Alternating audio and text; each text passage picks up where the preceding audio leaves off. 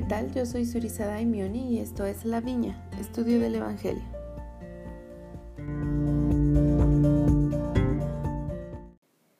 En este episodio vamos a ver la segunda parte de la introducción al libro de Mormón.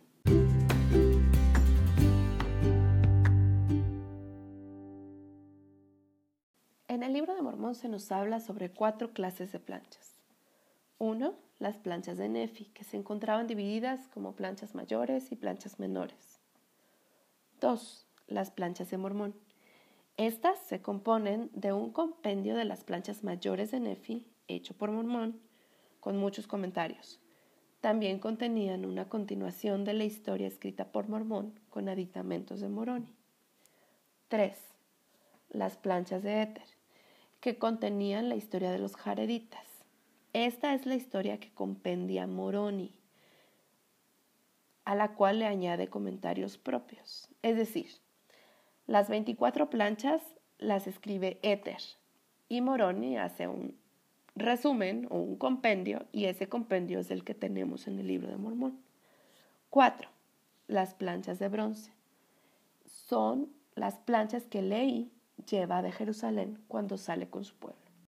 Sabemos que el libro de Mormón o todas estas planchas fueron traducidas por el profeta José Smith. Sabemos cómo es que llegan a manos de él y más adelante lo vamos a comentar.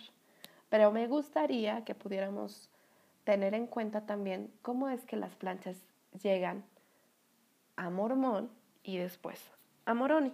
Y para esto necesitamos acudir a ciertos pasajes de las escrituras.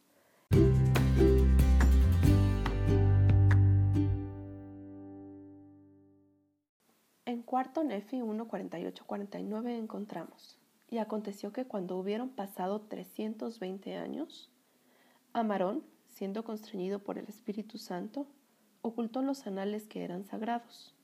Sí, todos los anales sagrados que se habían transmitido de generación en generación, los cuales eran sagrados, aún hasta el año 320 desde la venida de Cristo, y los ocultó para los fines del Señor, con objeto de que volvieran vieran otra vez al resto de la casa de Jacob, según las profecías y las promesas del Señor.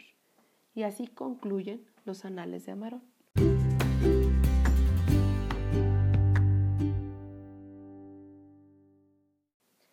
Más adelante en Mormón, Mormón 1, el mismo Mormón nos indica que Amarón fue a él y le indicó dónde se encontraban las planchas también le da instrucciones sobre qué hacer con las planchas y le dice que debería tomar las planchas de Nefi. Y en ellas debería grabar todas las cosas que haya observado concernientes a su pueblo. En palabras de Mormón 2 se nos indica, y es después de muchos siglos de la venida de Cristo cuando entrego estos anales en manos de mi Hijo, y supongo que Él presenciará la completa destrucción de los de mi pueblo pero Dios conceda que Él le sobreviva, a fin de que escriba algo concerniente a ellos y un poco concerniente a Cristo para que tal vez algún día pueda beneficiarlos. Debido a que Moroni es quien sella y esconde las planchas, es que él poseía las llaves del registro y es quien le entrega las planchas al profeta José Smith. La noche del 21 de septiembre de 1823, José Smith ora al Padre y como respuesta a esta oración es que se le presenta a Moroni ya como un ser glorificado y resucitado. Ahí es cuando inicia la preparación del profeta para recibir y traducir las planchas. A la mañana siguiente el profeta José se dirige al lugar donde se le indicó que se encontraban las planchas, junto con el Urim y el Tumim y el pectoral. Y es que puede verlos dentro de la caja.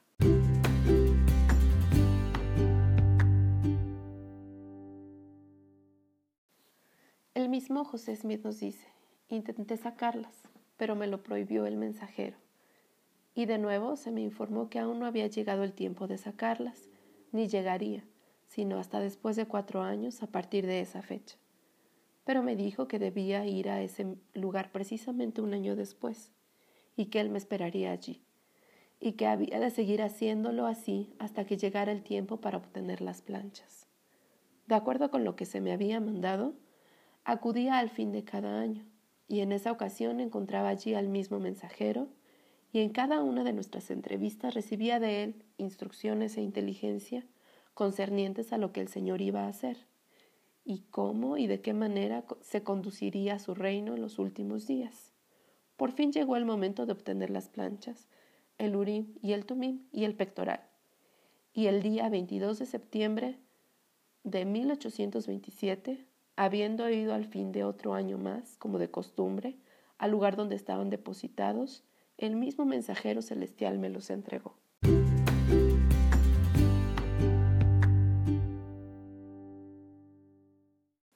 Es así como el profeta José Smith obtiene las planchas, las traduce y una vez que cumple con ellos lo que se requería, se las entrega a Moroni. La historia fue traducida al idioma inglés y su primer publicación se realiza en 1830. Vienen los testimonios de los testigos, de los tres y de los ocho. Los tres testigos fueron Oliver Cowdery, David Whitmer y Martin Harris. Ellos testificaron que vieron las planchas. Sabían que fueron traducidas por el don de Dios, puesto que oyeron la voz de Dios que se los declaró, lo que les daba la certeza de que es una historia verdadera. Ellos ven los anales, pues un ángel se los muestra. Los ocho testigos dan básicamente el testimonio de que José les muestra las planchas y que ven los grabados e indican que tienen apariencia de una obra antigua y que su hechura es exquisita.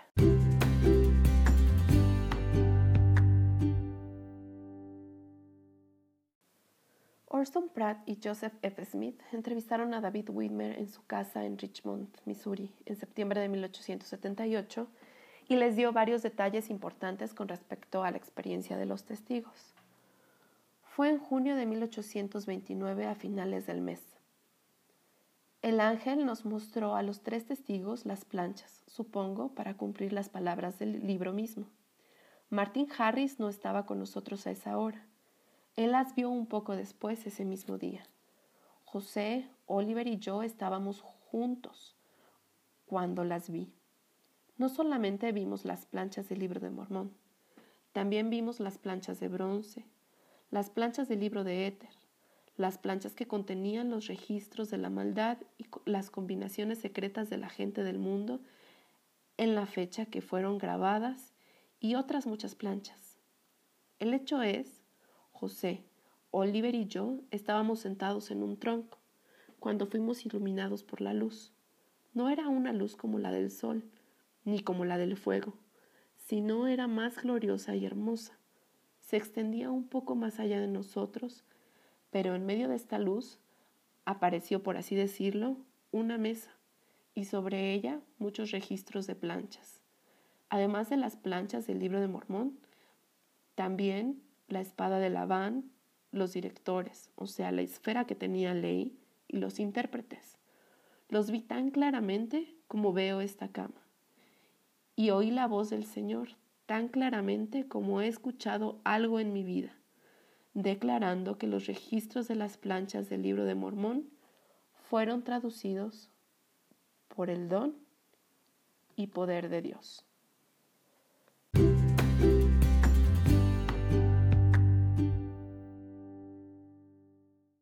Richard Lloyd Anderson, un principal estudioso de los testigos, ha escrito, quizá su separación posterior los hace testigos más creíbles, porque ninguna conclusión podía haber soportado tantos años de separación de la iglesia y de uno del otro. Y concluye, los testimonios de los tres y los ocho testigos equilibran lo sobrenatural y lo natural, uno recalcando al ángel y la voz celestial, y el otro la existencia del registro tangible en planchas de oro. Hasta el fin de sus vidas, cada uno de los Tres dijo que había visto las planchas y cada uno de los ocho insistió en que las había tocado. En la introducción al libro de Mormón se nos hace la indicación de que este es la clave de nuestra religión. Y con respecto a eso, el presidente Rataf Benson enseñó que lo es en tres formas. Uno, es la piedra clave de nuestro testimonio de Jesucristo. 2.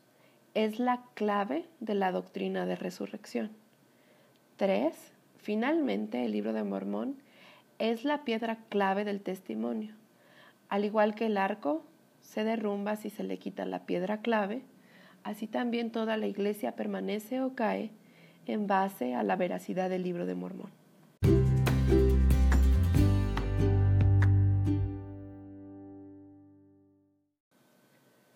El presidente Joseph Fielding Smith dijo, me parece que ningún miembro de esta iglesia se sentirá satisfecho hasta que él o ella haya leído el libro de Mormón una y otra vez y haya meditado profundamente en él, a fin de poder dar testimonio de que es en verdad otro registro que contiene la inspiración del Todopoderoso y que su historia es verdadera.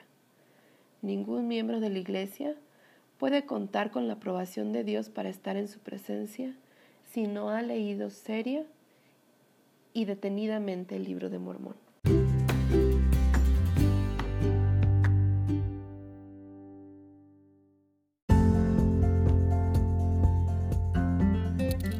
Es así como llegamos al fin de la introducción del libro de Mormón.